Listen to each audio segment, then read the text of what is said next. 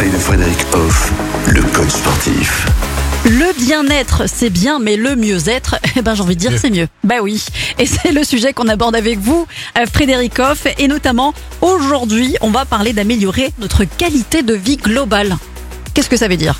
Alors ça veut dire qu'en fait, tout ce que l'on fait dans le sport nous amène du bien pour le reste de la vie. Voilà, tout simplement. Pourquoi? Parce que ça agit ben, sur l'humeur. Ça favorise bien évidemment aussi une meilleure santé mentale. On se sent mieux on a une meilleure vision des choses, on est plus optimiste, on est plus dans une dynamique positive Mm. et du coup, ben tout ce qu'on traverse dans la vie est plus simple. Donc euh, ce mieux-être devient du coup plus global. C'est un peu comme une vague qui, qui mouille un peu, qui revient et qui repart de choses positives qui viennent dans notre vie parce qu'on a une pratique régulière d'activité physique. Je vous donne des exemples. La randonnée, bien évidemment, on a déjà vu, le pilate, mais aussi par exemple le jardinage. Il y a beaucoup de gens qui se remettent à leur petit jardin là en ce printemps et ça, ça fait un bien fou. Et on peut voir sur ça- le corps, et on peut ça voir ça- sur la tête. On peut voir ça comme euh, une pratique sportive, Ah, le, jardinage. Alors moi, je dirais, on peut classer dans les activités physiques plus que activités sportives Oui. tout ce qui met en action le corps.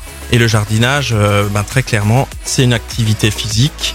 On m'a déjà parlé, mon père par exemple, qui fait du green sport. Voilà, il fait son jardin au quotidien et il a une santé incroyable du haut de ses 79 ans.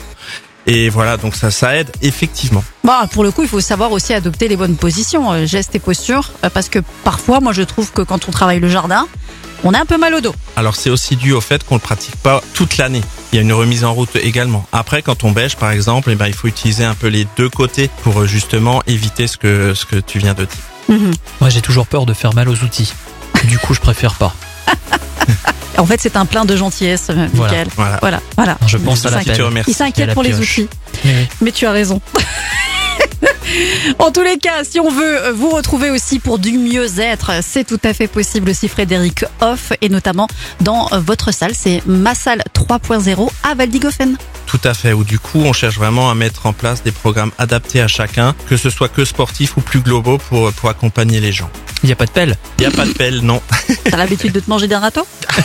Ça doit être ça. bon week-end. Bon week-end. Retrouvez l'ensemble des conseils de DKL sur notre site internet et l'ensemble des plateformes de podcast.